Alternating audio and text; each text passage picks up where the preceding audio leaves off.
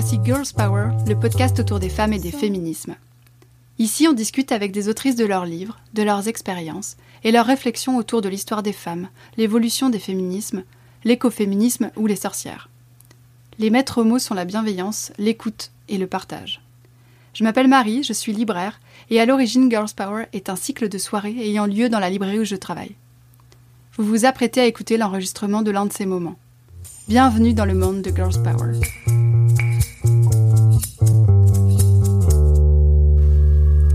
Bonsoir et bienvenue au comptoir des mots pour cette nouvelle soirée de Girls Power, le cycle autour des féminismes qui a déjà 5 ans.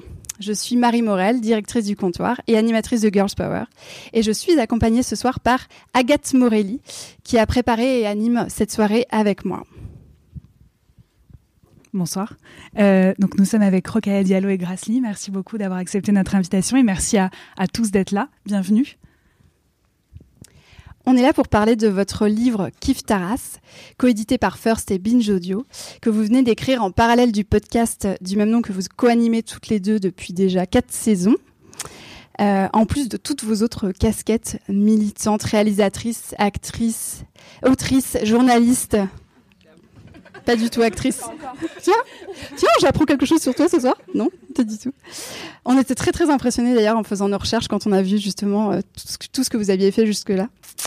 Euh, on s'attendait pas, euh, par contre, à ce que cette soirée euh, autour du racisme et autour de votre livre soit autant d'actualité ce soir. Mais ça rend cette soirée et cette discussion d'autant plus importante. du coup, on va commencer avec les questions. J'ai lu dans le, donc je vous le montre, mais le numéro hebdo le 1, qui avait euh, pour thème le poison euh, de l'extrême droite euh, la semaine dernière. Sabri Loitard, qui est écrivain et, écrivain et scénariste français, mais qui vit aux États-Unis, et qui signe un très bon papier, dont je voulais vous citer un petit extrait. il dit ce ne sont pas les immigrés et les étrangers qui hantent la nuit raciste que traverse la France, ce sont leurs enfants devenus français et leurs petits-enfants et la progéniture de ceux-ci, des générations entières de Français imposteurs, de faux frères, qui n'auront de français que la nationalité, la langue et la culture, car ce blockbuster idéologique fait passer en contrebande l'idée qu'il faudrait, pour être pleinement français, être blanc. Bon, moi je lis ça dans mon bain juste après avoir lu votre bouquin. Et bon, je, me dis que là quand même c'est chaud. Euh, surtout que ça fait vraiment, euh, ça m'a fait écho à toute la première partie de votre livre et notamment à vos deux introductions où vous rappelez euh, de manière différente qu'à aussi différents moments de votre vie, vous avez été victime de remarques racistes, que vous le serez probablement encore, et que quand on vous demande d'où vous venez, vous dites bah, je suis française, et que très souvent on vous demande de préciser. On vous dit oui non mais vraiment, comme si la réponse ne suffisait pas, qu'il y avait un mensonge, qu'il fallait préciser. Du coup, euh, en 2022, euh, comment on répond à cette question? Quelle est la question de trop? Aussi la, fois où vous la posez et que vous vous êtes dit c'est bon, c'est la dernière fois qu'on me pose cette question, je, maintenant je milite euh, bonsoir, bonsoir à toutes et à tous. Merci beaucoup pour votre invitation et merci à tous et à toutes pour votre pour votre présence. C'est vrai que les circonstances, enfin on a envie de se dire que le sujet est d'actualité, mais en même temps, le racisme, malheureusement, c'est toujours d'actualité en France et dans beaucoup d'autres pays. Donc, il se trouve qu'on est entre deux tours euh, d'une élection dont l'issue est plus incertaine que jamais. Mais euh, cette rhétorique, euh, elle n'est pas circonscrite au Rassemblement national. Je pense que c'est important de rappeler que le racisme, c'est pas euh, un cadre qui se limite à un parti, mais une rhétorique qui malheureusement a été diffusée sur l'ensemble du spectre politique et qui a été vraiment très manipulée par le pouvoir actuellement en place, qui s'est quand même bien amusé à essayer à la fois de séduire les potentiels lecteurs de l'extrême droite et de faire monter l'extrême droite pour s'assurer le fait d'avoir un adversaire face auquel il apparaîtrait comme étant un challenger de voilà quelqu'un qui défie euh, l'extrême droite. Il y a aussi cette manipulation là euh, dont on mesure pas en fait les effets sur le quotidien parce que ce qui se passe quand on manipule ce genre d'idées, quand on essaie de de créer des antagonismes de cet ordre-là, c'est que les propos qui sont tenus dans l'espace public ont des conséquences sur la vie quotidienne des, des, personnes. Vous parliez à l'instant de Sabri Louetet, qui, euh, qui, euh, qui est romancier, qui a l'origine d'une très belle série avec euh, Rebecca Zlotowski, et qui fait partie aussi de ces Français qui se sont expatriés parce qu'ils n'en pouvaient plus en fait de ce climat. Il y a eu un article dans le New York Times le mois dernier qui parlait de tous ces Français musulmans notamment qui étaient partis de France. Et il en fait partie. Il était dans ce, après les attentats, après de, les attentats de 2015, et parce que le climat en fait était insupportable et qu'on, enfin Parce qu'il y a la question tu viens d'où, mais il y a aussi la question systématiquement la suspicion qui se fait à l'égard de toute personne qui euh, est euh, déclarée ou soupçonnée d'être musulmane, euh, à laquelle on demande tout le temps de montrer des signes de loyauté, voire d'allégeance. Et donc lui est parti et il se sent sans doute mieux dans un pays qui a aussi ses problèmes. On va pas idéaliser les États-Unis, mais au moins qui est pas le sien. Je veux dire, quand on se sent étranger dans un pays étranger, c'est normal. Quand on se sent étranger chez soi, c'est voilà, c'est plus difficile et c'est plus douloureux. Donc, euh, je crois que c'est pas seulement la question de d'où viens-tu ou d'où venez-vous, mais euh, est-ce que est-ce que t'es un vrai Français, mais dans le sens de est-ce que vraiment tu, tu ne vas pas nous trahir à un moment donné? Et, ça, c'est beaucoup plus euh, violent. Mais je me demandais, est-ce que quand on vous répète cette question, ou d'autres questions de, même nature, de même violence, à quel moment on passe un peu de, pardon pour l'expression un peu, mais de sujet passif qui subit malheureusement cette agression quasiment quotidienne, j'imagine, ou, trop récurrente, à sujet actif à quel moment on passe de, subir à lutter et qu'on dit ok là c'était la question de trop c'était la fois de trop maintenant vous est-ce qu'il y a un élément fondateur un événement fondateur qui a fait que vous vous êtes engagé un peu plus concrètement? Moi j'ai l'impression que je suis toujours en train de subir et lutter en même temps. C'est-à-dire que quand, quand j'entends ça dans l'espace public, je, subis. Et ça ne veut pas dire que lorsqu'on subit, on ne lutte pas. Euh, donc je ne pense pas que ce soit contradictoire. Euh, on a tous par contre euh, des déclics personnels. C'est-à-dire qu'à un moment on se dit ah bah ça c'est ma goutte d'eau. Parce que moi c'est quand j'ai eu des enfants parce que je me suis vraiment dit que bah ça me ça me ça me, ça me meurtrissait vraiment profondément de, de, de, voir en fait l'immobilité en 30 ans et la dégradation en réalité, puisque là on, on, regarde des chiffres, on se dit ah bah il y a 20 ans c'était déjà comme ça, et puis euh, en fait c'est pire maintenant, puisque l'issue est incertaine, comme tu dis, de cette élection, de ce deuxième tour, ça veut vraiment dire que euh, on, entend des choses du, style ah mais oui le, racisme maintenant c'est le wokisme. Ou bien euh, euh, les féministes elles en font trop. Mais en fait à quel moment est-ce que c'est la faute des féministes qu'il y a un entre deux tours aussi incertain? C'est quand même les personnes qui sont au pouvoir qui devraient prendre toute la, responsabilité de, des politiques. C'est dingue d'en être toujours là. Et je pense que cette résistance elle, elle, elle est elle fait partie du problème. La résistance euh, au progrès, elle fait partie du problème dans lequel nous, sommes plongés aujourd'hui. Et on est toujours dans, ce, dans, ce, dans, cette idée que eh ben, le mal vient des gens qui veulent changer les choses. Et on est toujours dans cette idée que la France serait blanche. Alors que, moi, si mes parents sont en France, c'est parce que la France était au Cambodge. Je ne suis pas venue ici en vacances en me disant, ah, je vais rester. Et c'est encore aujourd'hui l'idée que... Euh, pourquoi vous êtes là, rentrez chez vous. Euh, mais il, y a une histoire très longue euh, et, et, la France est aux Antilles, la France est euh, à la Réunion, la France est à Mayotte. Je veux dire, on, est, on est dans cette idée que, que, ces gens, que, ces gens ne seraient pas français, des citoyens à part entière. On le voit très bien sur les sorties médiatiques à Mayotte et, le traitement réservé aux citoyens de, de, de ce territoire. Donc, et vraiment, c'est pas une question de c'est pas c'est pas une question de savoir puisqu'il y a des gens qui écrivent des livres, il y a des gens qui font des qui sont qui sont des professeurs émérites des universités qui enfin ça c'est très clair la carte de la France on, on l'a on, l'apprend en CE2 ou même avant donc donc, euh, ce qui nous arrive aujourd'hui, c'est pas un truc qui, tient à la raison. C'est vraiment quelque chose de plus irrationnel et, et de euh, Ouais, je, je, je sais pas.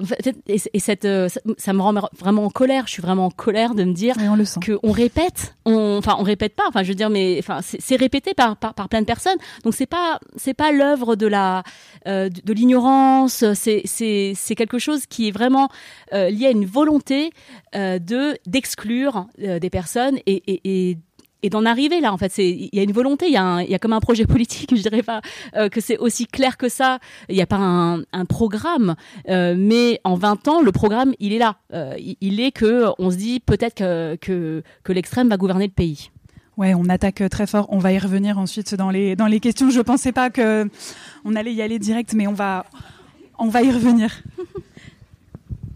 c'est très bien. Moi, j'aime bien quand on plante un peu le. Ouais, on y va. Euh... Kif Taras, le livre, il est sorti en début d'année, nourri par euh, le, votre podcast, euh, et il propose aussi une alternance de théories, euh, d'exemples, de conseils pratiques qui est très riche. Après le podcast, quels étaient vos objectifs en écrivant ce livre-là? Est-ce que c'était pour toucher à un public différent? Disons que on a eu cette chance effectivement de, pouvoir créer ce, ce, podcast ensemble et de recevoir à chaque quasiment à chaque émission une invitée, un invité qui nous permettait d'explorer une thématique particulière euh, qu'on voulait creuser. Euh, ce livre nous permet de nous exprimer directement parce que c'est vrai que dans le podcast on se positionne comme intervieweuse même si on est dans une conversation assez interactive où on nourrit un petit peu les entretiens de nos expériences personnelles, de nos, réflexions, de nos observations. Mais là il s'agissait vraiment de proposer notre lecture en étant euh, en fait en première ligne pour porter notre voix même si dans le livre effectivement on utilise des extraits du, podcast pour illustrer certaines des, euh, des, théories en fait qu'on a qu'on a développées qui sont évidemment alimentées par des sciences sociales, de l'histoire euh, ou du droit. Et, euh, et l'idée c'était vraiment de poser ça et de créer comme un, un, précis en fait pour comprendre les enjeux du racisme en France de manière accessible, aussi bien pour des personnes qui sont qui, qui ont une certaine connaissance du sujet que pour des personnes qui n'en ont absolument aucune et qui sont un petit peu révulsées par l'idée qu'on puisse employer le mot race comme ça en couverture d'un livre en France en 2022. Donc c'est un peu ça, c'est aussi c'est aussi bien pour euh, des personnes qui, n'ont pas forcément de familiarité avec ce sujet-là, des personnes qui sont concernées parce qu'elles sont ciblées par le racisme de manière plus ou moins quotidienne, que des personnes qui ont envie d'approfondir des connaissances qu'elles ont déjà. Euh, juste pour euh, compléter ce que vient de dire Okaya, l'un des meilleurs compliments qu'on nous fait quand on parle du podcast, les gens nous disent ah bah en fait j'avais cette conversation avec quelqu'un qui comprenait pas tel tel ou tel sujet par exemple qui croyait dur comme fer au racisme anti-blanc ou euh, qui euh, euh, qui voyait pas les couleurs ou qui trouve que euh, voilà. Et, ces personnes nous disent bah, ce que j'ai fait c'est que j'ai envoyé tel lien de tel podcast vers vers ces personnes là et comme ça j'ai pas besoin de leur de faire leur éducation. Et ces personnes là écoutent et bon après elles sont peut-être pas toujours pas d'accord hein, mais au moins il y a un support c'est pas juste une personne ne s'épuise pas à expliquer à quelqu'un d'autre c'est une ressource. Et nous on était très fiers d'avoir ce compliment parce que c'est exactement ce qu'on voulait quand on quand on l'a on y a pensé. On s'est dit que euh, c'était euh, vraiment un, chouette euh, retour de nos auditeurs et auditrices. Et ce livre, il est, aussi, euh, c'est aussi un outil. On l'a pensé comme le livre à offrir à tous les oncles et les tatas racistes des dîners de famille. Comme ça, euh, ça fera un beau cadeau. Et donc c'était un super pitch. Ça, nous a bien guidé, c'est-à-dire que à la fois c'est un livre qui est clair parce qu'on parle de, thématiques qui sont pas forcément abord, abordées et abordables pour des personnes qui n'ont jamais réfléchi à ça, et, mais qui mais qui peut leur permettre euh, d'avoir un, un, début de commencement en fait de, réflexion là-dessus. Mm. D'ailleurs, en, en, pensant à ça, c'est pour ça qu'on écrit des questions un peu, euh, un peu, euh, voilà, les races, ça existe ou pas, mais enfin, on peut plus rien dire, etc. Comme introduction de chapitre pour justement permettre de répondre à ces, à ces réflexions qui sont quand même assez récurrentes dans le quotidien. Oui, d'ailleurs, parfois dans les petits paragraphes de conclusion, vous vous adressez directement euh, à, nous ou à, des lecteurs en disant et en fait peut-être que vous êtes une partie du problème si vous réagissez à tel ou tel sujet. Ce que je trouve euh, euh, impactant, on se dit ah oui, est-ce que moi-même je, réagis comme ça? Donc c'est vrai que Marie le disait, c'est vraiment alternance témoignage, exemple, conseil qui est vraiment très riche. On a l'impression de vraiment prolonger l'écoute du podcast. Et grâce d'ailleurs, vous, le disiez, donc je vais rebondir là-dessus, mais que euh, les gens ne voyaient pas les couleurs. Et il y a une notion que, qui nous a beaucoup euh, interpellé dans, le, dans la lecture, c'est euh, la notion d'être favorablement ou défavorablement racisé. Et ça m'a vraiment interpellé parce que c'est vrai qu'on a tendance à oublier, euh, à déracialiser les blancs, à faire comme si le blanc n'était pas une couleur, ou que c'était une couleur neutre, une espèce de valeur étalon sur lesquelles, autour de laquelle les autres gravitaient. Et en fait, pourquoi, enfin, est-ce que vous pouvez revenir là-dessus? Pourquoi c'est aussi important de ne pas justement déracialiser les blancs et de bien leur donner une catégorie comme les autres En fait, il n'y a pas de raison que tout le monde soit catégorisé et pas et pas nous et pas eux. Euh, en fait, je pense que c'est la même chose euh, que lorsqu'on pense que le masculin est neutre en français. C'est exactement la même, le même combat. C'est-à-dire que si vous pensez que le masculin est neutre, ça veut dire que euh, eh bien, euh, le masculin est la norme. Et donc le masculin serait euh, voilà l'alpha et l'oméga de notre grammaire, de notre mode de pensée, de notre mode de vie. Et, donc c'est exactement le même parallèle qu'on peut faire pour la question de la race, c'est-à-dire que si on considère que la norme c'est être blanc, et ça veut dire que moi je suis la marge, Kokaya aussi.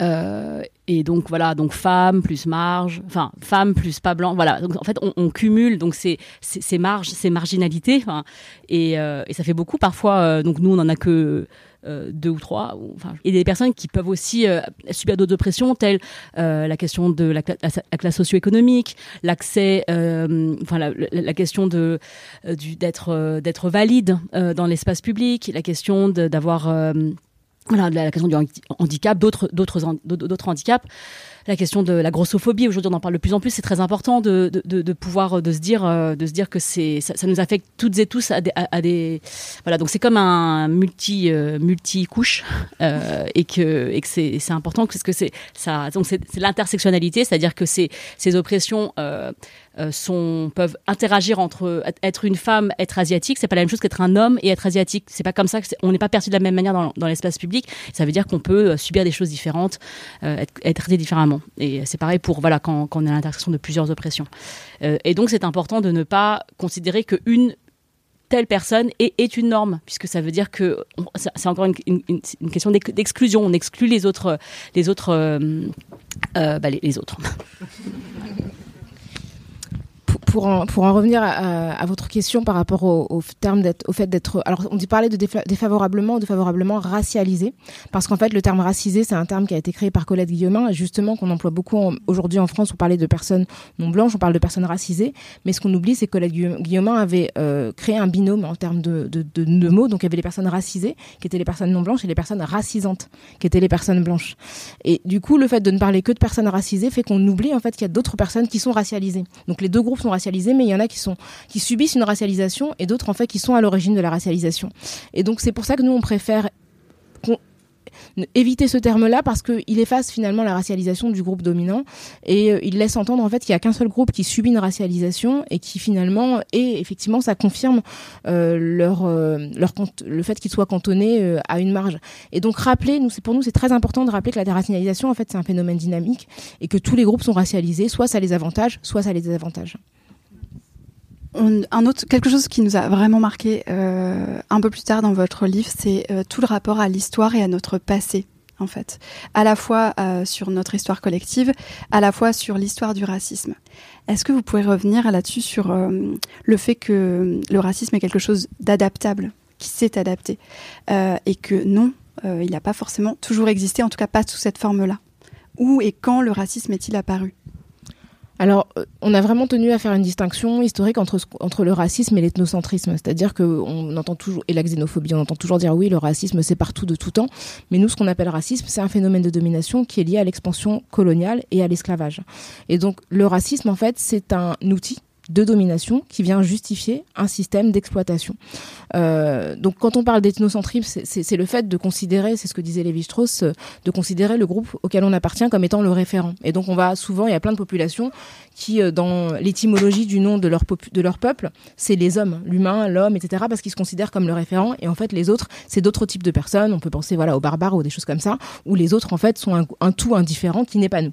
Et donc ça, c'est de l'ethnocentrisme. Le racisme est une idéologie euh, qui va créer une hiérarchie qui va créer une hiérarchie pour justifier en fait une exploitation économique. Par exemple, quand l'esclavage euh, a été mis en place, quand l'expansion coloniale a été mise en, place, il a fallu en fait expliquer que des personnes qui d'abord ont été éradiquées sur les territoires américains, euh, les populations autochtones, et puis d'autres qui ont été massivement déportées du continent africain pour travailler gratuitement, et eh ben il a fallu l'expliquer en fait. Et comment l'expliquer si ce n'est en disant que ces personnes-là ne sont pas tout à fait des personnes.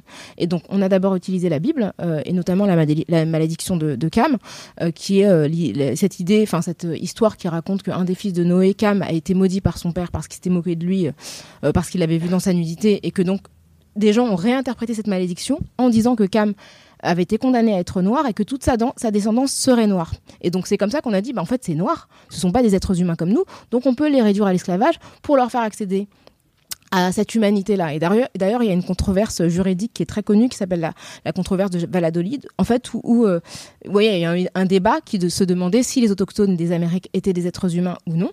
Et, et finalement, il a été décidé qu'ils étaient des êtres humains, et qu'ils ne pouvaient pas être réduits à l'esclavage, ce, ce sort dont n'ont pas bénéficié les Africains noirs. Et donc, après la religion, c'est la science, notamment à partir de la fin du XVIIIe siècle et du, du, siècle, où la science, en fait, est venue expliquer par des espèces de, de calculs de scientifiques, pseudo-scientifiques, de craniologie, etc. On a expliqué en fait qu'il y avait une hiérarchisation de l'humanité. Évidemment, les blancs étaient en haut. Hein. Pourquoi se priver hein? Donc euh, logiquement, les blancs étaient en haut de la hiérarchie. Et en fait, on a fait commencer à faire des mesures euh, crâniennes, etc. Euh, des expérimentations sur des corps de, personnes colonisées. Notamment, je pense à Sarah Bartman, qu'on appelle, qui est connue aussi sous le nom de Vénus Autantote, qui est une femme sud-africaine qui a été victime de torture et de sévices sexuels assez infâmes. Et, donc, c'est ça en fait. Et donc, le racisme, c'est une idéologie qui hiérarchise et qui justifie et qui organise politiquement. C'est très différent en fait d'un sentiment collectif où en fait on va percevoir les autres comme étant différents. Dans le racisme en fait, il y a quelque chose qui est indépassable et qui caractérise les autres, mais de manière quasi génétique. Et, et c'est vraiment ça la différence. Et quand on le pense comme une théorie qui construit, qui classe, on se rend compte c'est que c'est aussi une construction historique. Et donc ça n'a rien à voir avec la biologie, ça a surtout à voir avec la politique et avec le capitalisme. Et euh, je voulais euh, continuer euh, en citant, par exemple, et on le cite dans le livre, des personnes françaises plus tard, par exemple dans la Troisième République, qui ont utilisé ces théories qu'on dit des théories racialistes pour asseoir des, politiques d'expansion, notamment Jules Ferry, qui est donc qui a son nom sur les plaques, dans les rues, qui a expressément dit qu'il y avait un devoir des races supérieures de civiliser les races inférieures. C'est un discours qu'il a prononcé à l'Assemblée nationale 67 concernant Madagascar. Ces idées-là, elles, restent dans les... Enfin, aujourd'hui, on est les héritiers de cette pensée-là. Et quand on mobilise l'histoire pour dire que le racisme fait partie de, de, l'histoire de France, c'est pas pour dire tous les Français sont racistes ou voilà. C'est pas. L'idée, c'est de dire que nous baignons dans cette histoire et que nous en sommes imprégnés. Nous, nous les voyons sur les plaques de nos rues, nous le voyons sur des statues qui trônent devant l'Assemblée nationale. Nous voyons tout le temps ces personnes-là. Donc Jules Ferry, l'école gratuite obligatoire. Et, euh, on s'est dit euh, que c'était un homme. Enfin, moi, je me suis dit, ah, c'est un, homme super, ce gars, parce que grâce à lui, je vais à l'école. Non, mais c'est évidemment ce qu'on se dit. Et après, quand j'ai lu ça, je me suis dit, ah oui, d'accord. En fait, pour lui, je suis une race inférieure, puisque ça fait partie de la rhétorique de, cette troisième république et qui aujourd'hui est encore euh, présente, puisque quand on parle d'ensauvagement, quand on parle de sauvageon, quand on parle de de d'inassimilation Enfin bon, euh, voilà, ces mots, euh, c'est des, termes coloniaux. C'est des termes qui, qui, ont été utilisés pendant les périodes coloniales pour, pour, pour se mettre des, des, personnes et qui sont utilisés aujourd'hui contre des populations euh, sur, le sol français, hexagonal ou ailleurs, pour dire ils sont pas intégrés. Donc voilà, donc tout ça, ça reste, c'est l'histoire qui, qui, parle là. L'importance, bah, justement, c'est ce qu'on a, c'est ce qui est très explicite sur l'importance des mots, l'importance du langage, des termes qu'on utilise, qu'on choisit. Euh, ce que vous, grâce, vous évoquez notamment un peu plus loin dans le livre euh, par rapport à l'utilisation du mot bridé, par exemple, pour parler des yeux, qui est très connoté aussi, qui est très connoté de façon péjorative parce que euh, ça sous-entend aussi une forme de docilité, de discipline. Et on voit à quel point c'est important quand on voit aussi la résistance euh, qui se met en place dès que, par exemple, euh, on modifie un titre comme celui du livre d'Agatha Christie, euh, alors que, rappelons qu'en anglais, c'est And They Were Known, je crois, il me semble. And then they were known, et qu'en plus Agatha Christie de son vivant avait donné une latitude par rapport à la traduction de son livre. Donc en fait, si elle-même de son vivant, enfin je dire, c'était quand même la, la mieux placée pour, euh, pour choisir. Donc euh, c'est assez étonnant de voir euh, la levée de bouclier et l'incroyable résistance qu'il y a eu par rapport à ça. Donc c'est exactement ce que vous venez de dire par rapport effectivement. en fait, on se rend absolument pas compte de l'importance des mots. Bah, en fait, ce que je trouve intéressant dans cette polémique en particulier sur Agatha Christie, c'est l'outrance des réactions. C'est-à-dire qu'à un moment donné, on se dit, mais qu'est-ce que ça vous enlève si on vous dit que vous ne pouvez plus dire nègre? Mais je veux dire, à un moment donné, est-ce que c'est si important que ça pour vous? On a l'impression que leur vie en dépend, ils font des débats, mais on peut plus rien dire, vous vous rendez compte, si on peut plus l'appeler comme ça, le livre. Et, et, en fait, et en fait, on, se, on, se, dit que d'une certaine manière, c'est ça en fait. C'est euh, quand on a une position dominante, impensée, on a l'impression qu'on a tous les droits. De manière absolue. Et le fait de questionner, euh, non pas un droit, parce qu'on a le droit de prononcer ce mot, en vérité, il est tout à fait légal de le prononcer, mais c'est plutôt la question de la responsabilité. C'est qu'est-ce que ça vous apporte de prononcer un mot dont vous savez qu'il va offenser d'autres personnes? Oui, vous avez le droit en théorie de le dire, mais est-ce qu'on n'est pas censé vivre tous ensemble au même endroit et dans le même espace? Donc pourquoi vous voulez absolument, d'une certaine manière, asseoir votre domination pour euh, euh, comment dire, vous garantir le fait de pouvoir tout dire, y compris si ça agresse, si ça offense d'autres personnes. Et effectivement, pour Agatha Christie, c'était absurde parce que la France était un des derniers pays au monde à avoir encore ce titre et que effectivement, dès 1940, Agatha Christie avait accordé euh, aux États-Unis le droit de, changer le titre et au Royaume-Uni, euh, le titre a été changé en 1980. Donc c'est son héritier qui a demandé à ce que le titre soit changé en France et 40 ans plus tard en France, des gens qui n'ont absolument rien à voir avec la famille d'Agatha Christie probablement pas lu le livre. Oui, parce que c'est en plus c'est vraiment dans le livre. Enfin, c'est un, c'est, le titre d'une comptine. Je veux dire, si la comptine est dite différemment, ça change pas qui est le meurtrier. Enfin, je veux dire, c'est bon. Ça ne, on ne, on ne, on ne brise pas le suspense ou le, voilà le, comment dire l'enthousiasme qu'on peut avoir à essayer de découvrir qui a commis le crime. Donc c'est, c'est vraiment et je trouve que finalement en plus euh, le texte a été adapté plusieurs fois, notamment au théâtre en France avec un autre titre. Mm. Et je trouve que euh, And Then They Were Gone, c'est plus, c'est presque plus euh, mystérieux que euh, le titre initial. Donc, enfin, calmez-vous, quoi. C'est calmez-vous. Ouais, on va revenir sur la culture, mais juste, j'en profite, je rebondis sur ce que tu, ce que vous disiez à l'instant, euh, et bien, du coup, j'ai oublié en rebondissant, j'ai oublié. Ah oui, euh, sur le fait que le ça enlève quelque chose, enfin particulièrement à la au blanc du coup, à la catégorie blanche de la population, de ne pas pouvoir dire race. De la même manière, euh, vous parlez aussi de communautarisme dans le livre, et, euh, j'ai pensé, on a pensé notamment au groupe non mixte de paroles où ça avait fait tout un pareil tout un foin parce que voilà, les, les personnes racisées n'avaient pas le droit de se retrouver entre elles sans qu'un blanc puisse venir donner son avis. Euh, pourquoi tant de haine à chaque fois? Pourquoi effectivement on ne peut pas laisser les, gens qui subissent euh, une situation en parler entre eux sans qu'une autorité, un peu comme si une autorité blanche venait donner son avis? Sur Instagram, je vois souvent cette petite euh, maxime inspirationnelle qui dit quand on est habitué à, à l'oppression, l'égalité vous semble comme une injustice en fait. Donc, les personnes qui sont assises sur euh, qui sont au sommet en fait de cette pyramide qu'on vient de décrire par, par, par, rapport à l'histoire. C'est-à-dire que les personnes qui sont favorablement racialisées par l'histoire, qui n'ont pas euh, de préjugés à leur euh, encontre de manière évidente, qui ne, de manière générale en fait dans l'espace public, elles, elles peuvent penser que euh, leur situation est une situation euh, euh, de, en fait, de normalité et que l'égalité avec d'autres personnes qu'elles jugeaient inférieures, enfin qui ont été qui, ont été considérées inférieures, leur enlève quelque chose. C'est par exemple cette idée qu'il y a derrière la traduction de l'affirmative action en France. L'idée que de, de, prévoir des mesures pour réduire les inégalités ce serait une discrimination positive. C'est-à-dire qu'en fait, on discriminerait quelqu'un euh, à, rendre des droits à d'autres personnes. Euh, voilà. C'est donc cette traduction déjà. Quand vous parlez en France de, discrimination positive, personne n'en veut. C'est-à-dire que si vous voulez être discriminé positivement, bah non, parce que rien que la question, il y a la réponse dedans. Euh, donc et donc voilà. Donc en fait, cette idée-là, le, fait que euh, on, parle aussi de politiquement correct quand on parle des États-Unis. Voilà, le politiquement correct, ce serait euh, donc en, 1940 quand Agatha Christie a accédé à cette demande euh, des États-Unis, ce serait du politiquement correct. Donc nous, on serait incorrect et on aimerait ça. En fait, il faut se dire que c'est en fait c'est l'idée qu'on nous envoie, c'est que nous, on est vraiment et donc l'idée de, de, liberté, elle devient absolutiste la liberté, ce n'est pas, d'ailleurs, c'est dit dans le code civil. Enfin, je veux dire, la liberté de chacun s'arrête là où celle d'autrui commence. Euh, personne ne vous dit qu'en France vous êtes, libre de tout faire, euh, dans l'absolu, contre les autres. C'est faux en fait de penser que euh, que c'est inscrit dans notre constitution, que ce serait une exception française ou que ce soit. Non, c'est la même, c'est la même, le même mécanisme qui se qui se met en place quand on parle aussi du mariage pour tous.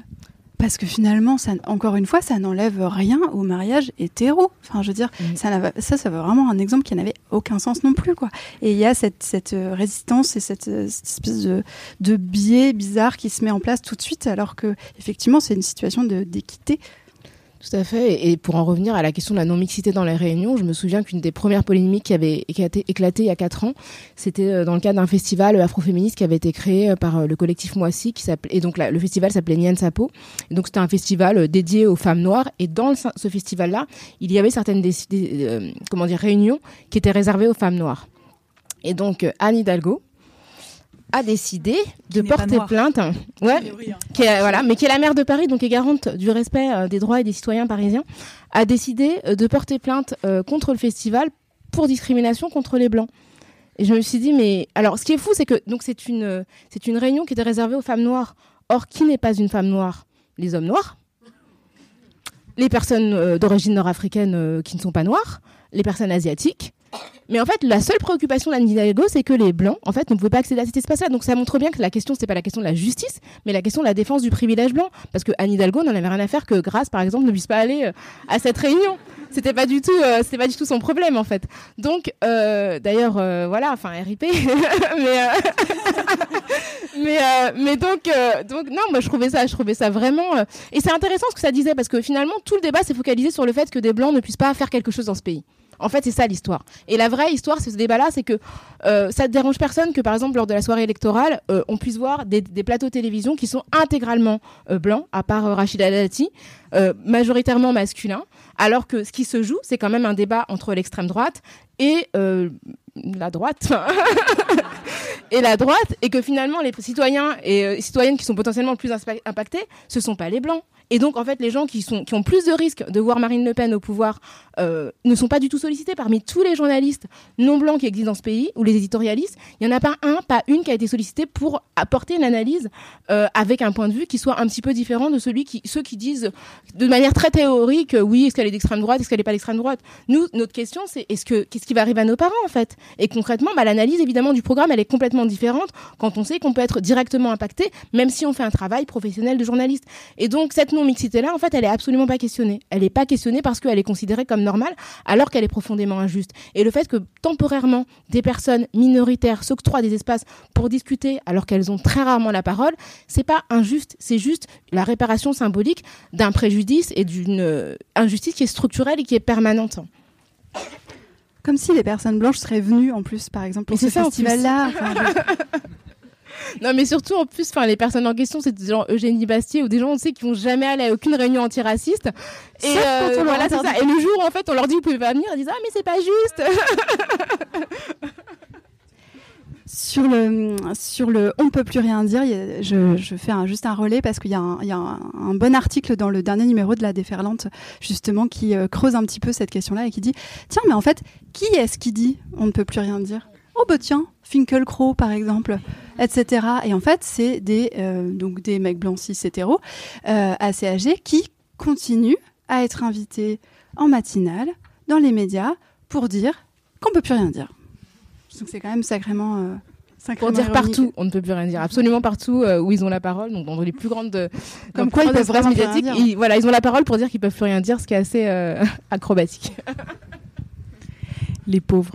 Euh, du coup, pour, euh, pour revenir sur, euh, sur ce que vous disiez, le, en fait, on, on la lecture du, bah, à la fois de l'actualité malheureuse un peu et de, ce, de votre ouvrage, on se demandait comment le racisme permet finalement de ne pas engager une réflexion sur les injustices sociales et les défaillances collectives et étatiques. En fait, c'est comme si le discours s'était un peu déplacé d'une échelle collective à personnelle. Donc les gens tout de suite se disent mais non, mais moi je, je suis pas raciste, c'est pas ma faute. Au lieu de se dire ah peut-être qu'on a merdé collectivement. Et c'est dans un, je trouve que dans un moment euh, important qui est euh, un, presque second tour, comment on peut revenir un peu aux responsabilités collectives et étatiques? Je crois que la perception individuelle du racisme a toujours été. D'ailleurs, c'est c'est comme ça que, ça que ça a commencé. Vous vous rappelez quand euh, les premières expéditions coloniales ont été faites? C'était pas l'État français est allé au Congo. Cet homme, c'était une entreprise individuelle d'un homme qui avait convaincu des, des, des mécènes, euh, dont l'État, mais d'autres, d'autres, et, et, qui, et qui allait euh, mener une, une, entreprise individuelle euh, d'exploration, d'aventure, quelque chose d'extrêmement, euh, voilà, courageux. On glorifierait non, en mais, disant que c'est un entrepreneur. Etc. Exactement, c'est la start-up. C'est, c'est le début de la start-up. Et, et, voilà, et, et, et, et beaucoup, enfin toutes les entreprises coloniales ont, ont commencé comme ça, c'est-à-dire que elles ont été portées par des individus. Et, euh, et ensuite, elles ont, euh, elles, ont euh, gardé cette l'idée que que c'est quelque chose de moral en fait. Le, le, raci le, le racisme pendant très longtemps, bah, moi quand je quand dans les années 80, on, nous disait voilà touche pas à mon pote, euh, je le défends, c'est une, question morale en fait.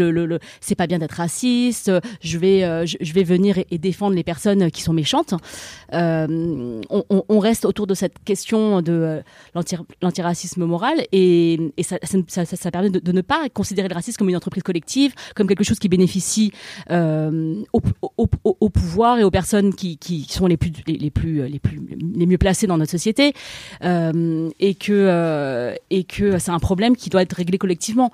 Euh, c'est toujours le cas aujourd'hui. Je pense que de moins en moins, puisque l'antiracisme, ce qu'on appelle l'antiracisme politique, prend de plus en plus de place.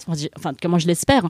Euh, mais on voit bien les, questions. Enfin, que c'est pas, c'est pas c'est pas encore arrivé de manière au, au, plus haut niveau de l'État, qu'il n'y a pas de politique en ce sens, que, euh, que oui, donc l'idée ce serait que, euh, bien sûr que c'est quelque chose qu'on qu fait toutes et tous, c'est-à-dire euh, enfin de, de, je, dirais pas s'éduquer soi-même parce qu'on on s'éduque jamais soi-même. Il y a des livres, des gens qui font des trucs avant nous et qui, nous permettent de nous éduquer. Mais en fait, on, est responsable de, nous-mêmes, de, notre réflexion, et aussi il faut que ce qui, ce qui est important pour nous le soit aussi pour soit reflété dans les politiques publiques. C'est ça, c'est que c'est que ça doit être traité de manière euh, de manière à ce que ce ne soit pas contournable en fait et que, et que, que ce soit une, vraie priorité euh, de, euh, de notre société.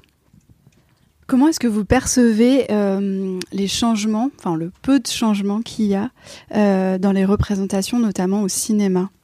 Je pense je pense à Shonda Rhimes par exemple, je pense du coup aux chroniques de Bridgerton, euh, je pense à voilà certains films, notamment Black Panther que vous évoquez dans le livre.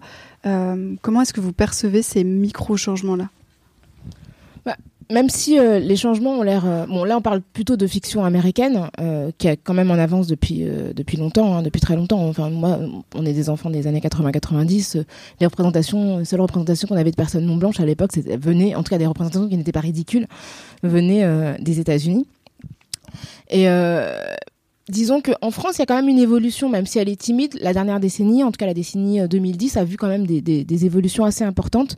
Euh, au niveau de la télévision, d'ailleurs, il euh, y a mon amie Elisabeth Arnac qui est là, qui est à l'origine d'une série, euh, la seule première série, quasiment unique série qui parle de l'esclavage français dans les euh, territoires colonisés français, les anti-françaises, en 2006, si je me souviens bien. Voilà. Et, donc voilà, cette, cette série-là existait sur France 3, sur le service public française, mais français, mais elle est très isolée en fait dans ce qu'elle raconte d'un esclavage français. Nous, l'imaginaire qu'on a autour de l'esclavage est surtout lié aux États-Unis, aux créations américaines. Après, la, la, décennie de 2010 a vu quand même des transformations au niveau du cinéma, notamment après euh, le César euh, de euh, Omar Sy. Et c'est vrai qu'on a vu pas mal de séries où les protagonistes principaux étaient noirs. Je pense à l'Ascension, je pense à Il a déjà tes yeux, je pense à Bienvenue à Marly Gaumont. Il y a quand même quelques ou Bande de filles dans un tout autre genre. Il y a quand même des, des, des, endroits où on a vu des protagonistes noirs avoir des premiers rôles et ça s'est vraiment multiplié dans cette décennie-là. Même si ça reste assez timide, ça reste des exemples un petit peu isolés, euh, j'ai l'impression quand même que des changements aussi vont venir euh, des plateformes, tout simplement, que les plateformes sont en train de pousser. Oui, avec euh, Drôle, avec Drôle autres, par ouais. exemple. Donc on attend maintenant une série qui sera écrite par des personnes concernées, ce serait pas mal aussi. Ouais parce que voilà, c'est bien de faire du casting, etc. Mais on, voilà, on le sent. Enfin, en tout cas, moi, je sens des choses qui, qui sont pas liées. Euh, voilà, il y a beaucoup d'efforts et de bonne volonté, mais je pense que c'est bien aussi de permettre à des personnes non blanches de réaliser, d'écrire euh, des séries et d'en tirer des bénéfices matériels aussi, parce que c'est aussi le nerf de la guerre, euh, l'argent.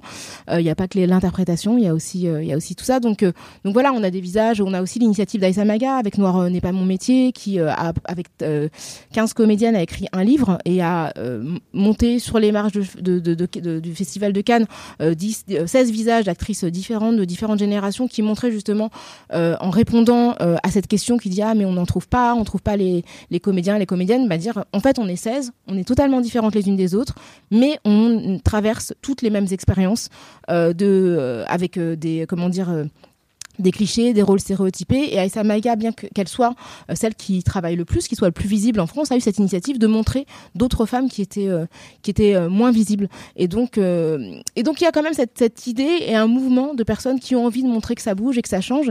Et je sens que c'est en train de je sens que c'est en train de bouger aussi sous l'impulsion des réseaux sociaux.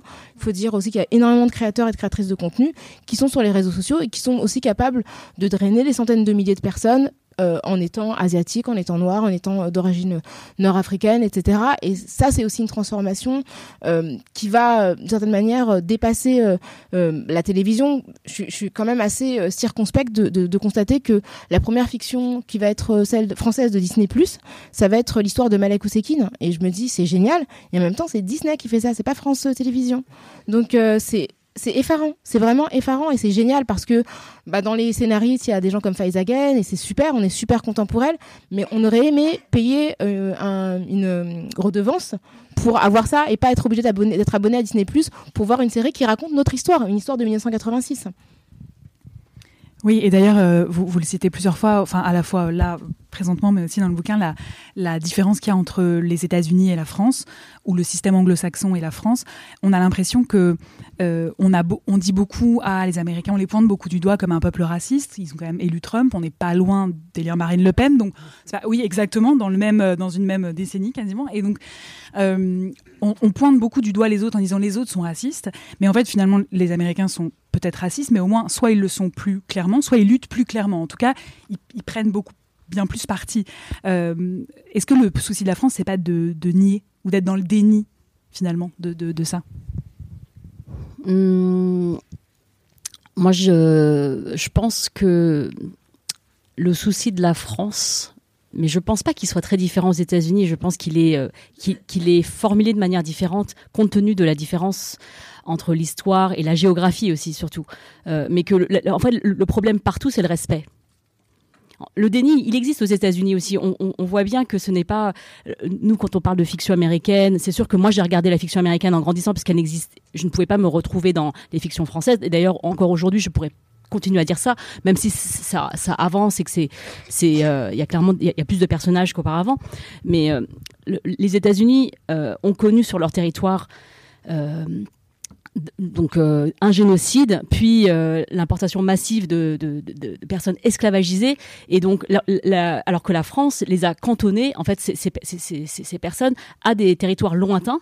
Euh, comme les colonies, enfin les colonies, c'est-à-dire les Antilles, sur ce qu'ils appellent aujourd'hui les, territoires d'outre-mer, enfin, départements et régions d'outre-mer, ou bien des, ou, bien en Indochine, qui était lointaine, c'était exotique, enfin c'était, qui n'était pas une, colonie de peuplement. Euh, donc, à part euh, la question algérienne, euh, en France, c'est, c'est, on, est très différent. Enfin, il y a vraiment beaucoup de différences avec les États-Unis.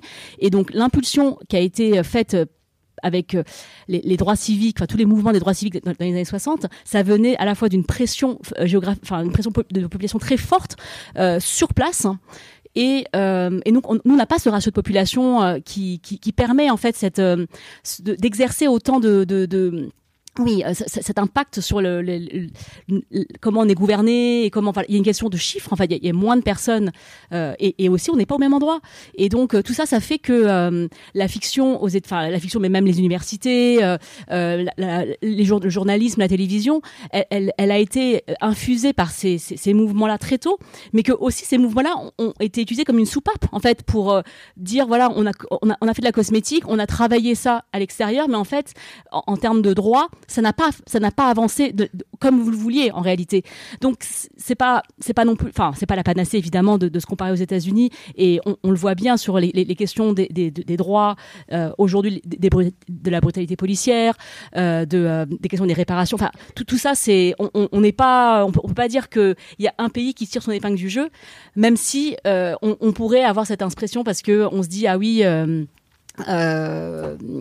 Voilà, euh, en tout cas, en tout cas, enfin, je, dis cosmétiquement, c'est-à-dire que de l'extérieur, on a l'impression que, euh, mais, euh, mais donc, donc en fait, la réalité, c'est vraiment une question de respect, c'est-à-dire comment est-ce qu'on respecte les gens qui sont, euh, qui sont, qui, vivent euh, sur le même territoire que nous, avec qui on partage un quotidien, avec qui on partage des, voilà, une, histoire commune et euh, une culture.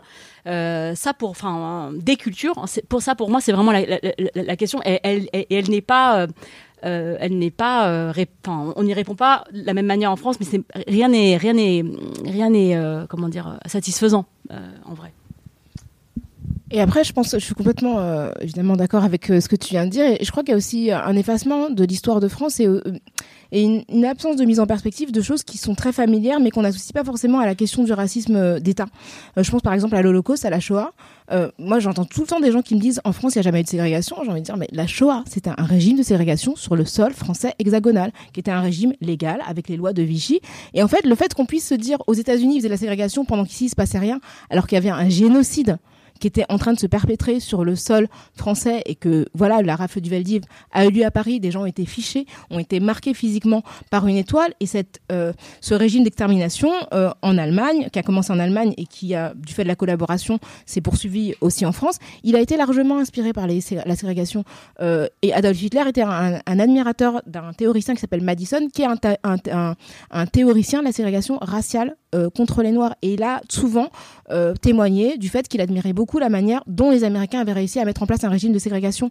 L'Allemagne, avant euh, de, de, de, de, de tenter d'exterminer euh, les juifs euh, avait déjà perpétré un génocide en Namibie le génocide des Herero notamment et des Nama euh, qui a au, au, début du XXe siècle qui a contribué à la quasi extermination de ces populations. Et dans ces génocides les médecins notamment comme le docteur Fischer étaient impliqués. C'était les mêmes qui après ont mis en place des camps de concentration et des chambres à gaz. Donc en fait le fait de ne pas penser à l'Holocauste comme étant un régime de ségrégation qui avait déjà des fondements dans l'histoire coloniale ça permet de dire ah oui mais la France n'a rien à voir avec cette histoire. Mais c'est parce qu'en fait on méconnaît le fil historique qui justement euh, tricote en fait cette cette histoire de euh, l'esclavage de l'invasion coloniale et des, exterminations qui finalement ont touché des populations européennes juives non, mais c'est vrai que vous faites euh, dans le podcast et dans le livre ce travail de remettre en contexte, en contexte systématiquement, ce qui fait qu'évidemment on apprend plein de choses, on réapprend plein de choses, et puis aussi, euh,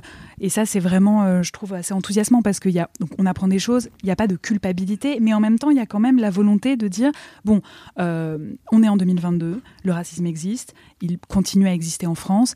Comment on fait ensuite tous quotidiennement pour prendre notre part de responsabilité et ne pas se dédouaner en disant ah même non mais moi je suis je, je suis pas raciste parce qu'évidemment on va tous dire mais je suis pas raciste alors que dans nos comportements euh, quotidiens sans faire attention peut-être plus ou moins consciemment euh, vous avez vraiment eu cette volonté dans le livre de, de, mettre une perspective un peu plus quotidienne et pratique de tous les jours on peut tous faire un peu attention à ce, à ce sujet? Bah, disons. Que je voulais répondre? Bah, disons que nous, en fait, on essaie justement, comme l'a dit Grace tout à l'heure, de se départir de l'appréciation morale. En fait, moi, de savoir que les gens sont racistes ou pas, si c'est pas mes potes, ça m'intéresse pas, j'en ai rien à faire. Franchement, ce qui m'intéresse, c'est de savoir ce qu'ils font et quels effets ça a. Euh, de savoir euh, finalement euh, que telle politique est un raciste fondamentalement dans son cœur ou pas, c'est pas intéressant. Ce qui est intéressant, c'est de savoir qu'est-ce qu'il fait politiquement. Est-ce qu'il met en place des mesures qui vont avoir des conséquences racistes?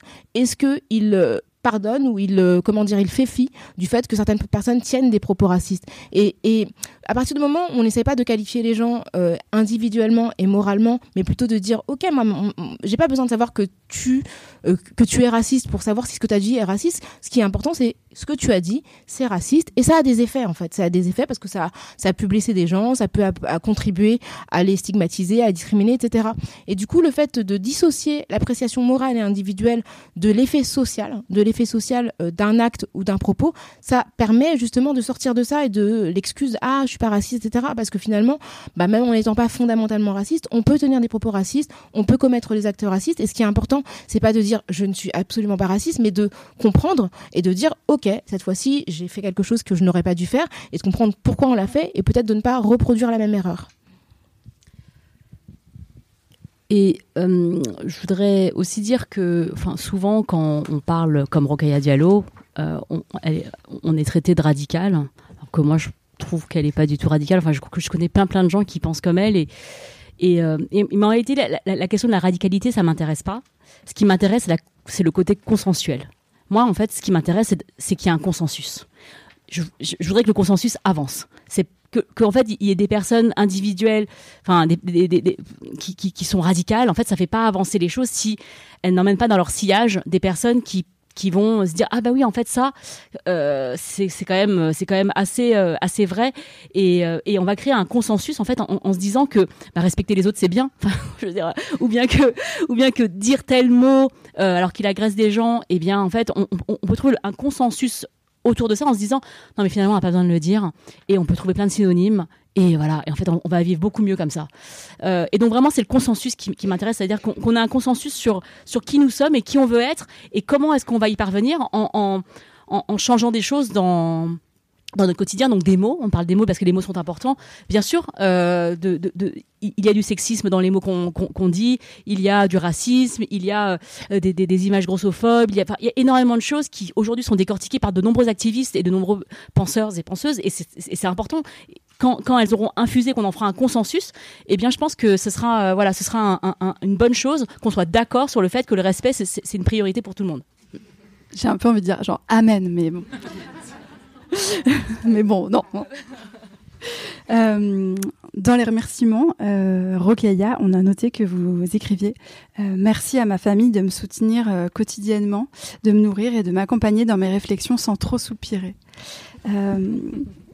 Quand on lutte, et quelle que soit la lutte pour soi, pour les autres, euh, pour un monde plus juste, plus équitable, plus éthique, plus égalitaire, euh, quand on essaye d'être une meilleure personne et en tout cas d'améliorer le monde, euh, pourquoi est-ce que ça fait soupirer nos entourages respectifs? Bah, Disons que à partir du moment où on a adopté une grille de lecture, euh, en tout cas qu'on a compris certaines logiques de domination et d'oppression euh, qui traversent la société, eh bien, on, forcément, on les voit partout où elles s'expriment, y compris dans des sphères euh, privées. Donc, on peut effectivement faire des réflexions euh, à des personnes de notre entourage parce qu'ils vont employer telle ou telle expression euh, sans se rendre compte que elle a, comment dire, une origine raciste ou qu'elle est, qu'elle est connotée raciste, sexiste, homophobe ou que sais-je. Donc, évidemment, ça fait soupirer parce que bah, on n'est plus dans un contexte où on débat on est dans un contexte on a des liens affectifs avec les personnes et, et, et, et c'est pas, je veux dire, on repose pas euh, l'antiracisme, l'antisexisme à la porte de son domicile pour se dire bon bah là, à partir de là. C'est euh, le freestyle. Tout le monde fait ce qu'il veut euh, ou ce qu'elle veut. Donc, euh, donc oui, ça fait soupirer, mais en même temps, je trouve que c'est un garde-fou parce que ça permet de pas être complètement immergé dans ces sujets de manière permanente et de pouvoir aussi lever le pied et de, de faire aussi une, de poser une limite avec ce qui aussi et pour Grâce et moi est un, travail, hein, c'est un, un, un métier et, effectivement de ne pas être en permanence dans la volonté de toujours travailler, toujours vouloir faire ce qu'on fait dans le podcast ou ce qu'on a voulu faire dans le livre. ne pas toujours vouloir en découdre finalement. Oui, et puis, et puis c'est ça. Et puis après, c'est vrai que moi, j'ai pas, je veux dire, la confrontation, c'est pas non plus quelque chose qui me fait kiffer en dehors des plateaux de télévision. non, après, c'est vrai qu'on me pose souvent la question. Moi, je pense que j'ai un certain goût pour le combat, mais euh, pas dans ma vie quotidienne, en fait. Je veux dire, faut qu'il y ait un cadre. C'est pas un truc que j'aime bien faire euh, tout le temps. Donc, quand c'est quand c'est réglementé, que c'est euh, dans un cadre professionnel ou sportif, euh, ça me convient. Mais après, en dehors de ça, j'aime pas particulièrement la confrontation avec des personnes avec lesquelles j'ai des relations plutôt apaisées. Qu'est-ce qui vous donne espoir, personnellement? Bah, à titre personnel, euh... le fait qu'on soit tous et toutes là ce soir, euh, je trouve que c'est quand même plutôt bon signe. Euh, y a tout à l'heure, on a évoqué les territoires d'outre-mer. J'ai noté quand même que la Guyane, la Guadeloupe et la Martinique auraient élu Jean-Luc Mélenchon au premier tour.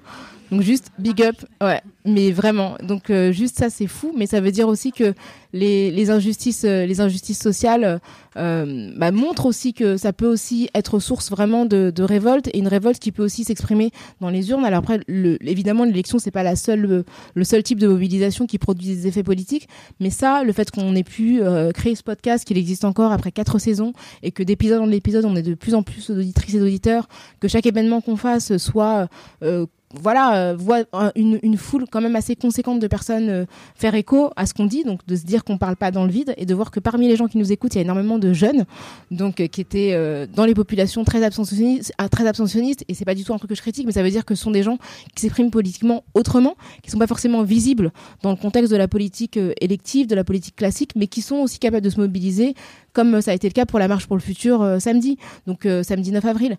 Donc j'ai espoir en fait parce que je vois qu'il y a quand même des mouvements politiques qui existent en dehors de ce qu'on voit dans les médias et qui vraiment donnent le sentiment qu'il y a une, il y a des gens qui ont vraiment envie de transformer les choses et qui le font à leur niveau et dans des espaces qui sont des espaces peut-être alternatifs mais qui vont produire des effets à mon avis.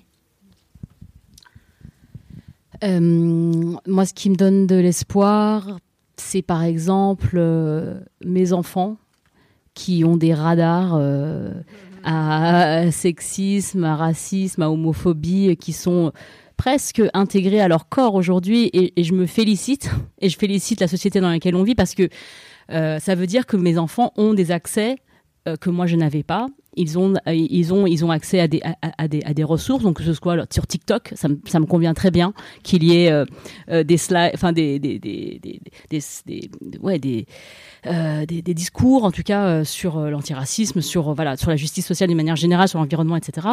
ça me, ouais, ça donne beaucoup d'espoir de savoir que, que, en fait, je suis hyper contente, je suis soulagée pour, pour, pour mes enfants parce que je me dis, ils ont, ils vont pas passer par les mêmes, les mêmes le même sentiment, c'est-à-dire que moi je suis passée par euh, euh, la honte, par euh, le déni, par la colère, par la fatigue, par enfin ils, passeront par là aussi d'une certaine manière, mais mais pas pour les mêmes pas, pas, pour les mêmes raisons et, en tout cas je sais que la honte elle n'aura pas les mêmes les mêmes sources que et, ça ça, ça, ça m'enlève un vrai un vrai poids parce que je me dis que bon j'ai pas tout foiré dans l'éducation de mes gamins, même s'ils font beaucoup d'écran. euh, et que euh, et aussi, euh, par exemple, le fait que le fait que ce soir, nous sommes ici au comptoir des mots, il y a dans ce public énormément de personnes qui sont concernées en premier lieu par le racisme mais il y a aussi des personnes et c'est des personnes pour qui enfin à qui on pensait qu'on a fait ce podcast d'abord parce que on enfin on l'a fait pour nous puis pour les personnes qui euh, seraient comme nous qui, qui, qui se poseraient ces questions là en tant que en tant que victime en tant que euh, première concernée mais aussi euh, il y a des personnes ici qui n'ont pas qui, enfin en tout cas ça se voit pas comme ça quand je regarde quand je regarde qui sont qui sont euh, qui pourraient qui ne sont pas concernés directement par ces mais qui sont concernés parce qu'elles font partie de la société et donc le, mot premier, enfin concerné, première concernée, c'est très important. C'est pas parce qu'on n'est pas euh, qu'on est blanc qu'on n'est pas concerné par le racisme. C'est évidemment c'est pas parce qu'on est un homme qu'on n'est pas concerné par le, par le sexisme, etc. C'est c'est on, on, parle de choses qui sont euh, enfin qui sont importantes parce que nous sommes toutes ici, ici ensemble. Et aussi, moi, je compte souvent les personnes asiatiques qui sont dans le public. Et, donc là je vois Sophie Brodier qui est au fond de la salle euh, où euh, et, et, cette moyenne elle monte aussi. Et ça c'est important pour moi. Mais voilà. Donc c'est des petites choses comme ça qui, euh, qui me donnent espoir. Bah, c'est vrai que par rapport à la première soirée sur le racisme qu'on a fait ici enfin en tout cas dans le cadre de Girls Power et qui était il y a quatre ans, un truc comme ça, où euh, j'avais fait une soirée la semaine d'avant où pour le coup j'avais donc une centaine de personnes et j'avais j'avais 98 euh, personnes euh, blanches. Et la soirée d'après, qui est du coup euh, abordait clairement le racisme, et là pour le coup, bah, c'était l'inverse en fait. Tout mon public habituellement blanc n'est pas venu et j'étais sidérée en fait. Et la soirée d'après, bah, ça s'est à nouveau inversé, comme si effectivement elle s'était pas, c'était beaucoup de femmes et elle s'était pas sentie concernée par cette soirée-là en particulier. J'étais un peu sidérée du coup de me dire bah non. Donc là effectivement, ça avance en trois ans. Merci Rokaya, merci Grâce. Ça fait du bien d'entendre des discours euh, un peu construits et intelligents en ce moment. Puisqu'on a plein de billets, euh, puisqu'on hérite d'une histoire euh, très chargée, qu'on a plein de préjugés, on peut choisir effectivement de prendre nos responsabilités et notamment de choisir qui on lit. donc on ne saurait que trop vous recommander de lire des personnes non blanches. Euh, on a toute une sélection qui est prête, que ce soit des romans, des essais, euh, et bien évidemment, à commencer par Kif Taras.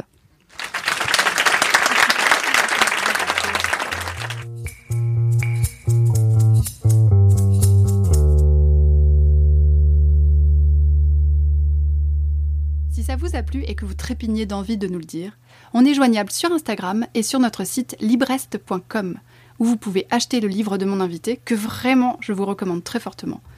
Vous y trouverez aussi les livres et les autres références dont on a parlé. J'y mets aussi les prochaines dates des soirées Girls Power et des sélections thématiques, comme des idées de livres féministes pour enfants ou des livres sur les sorcières ou sur l'afroféminisme, et toutes les infos de ce podcast. À bientôt pour le prochain épisode de Girls Power.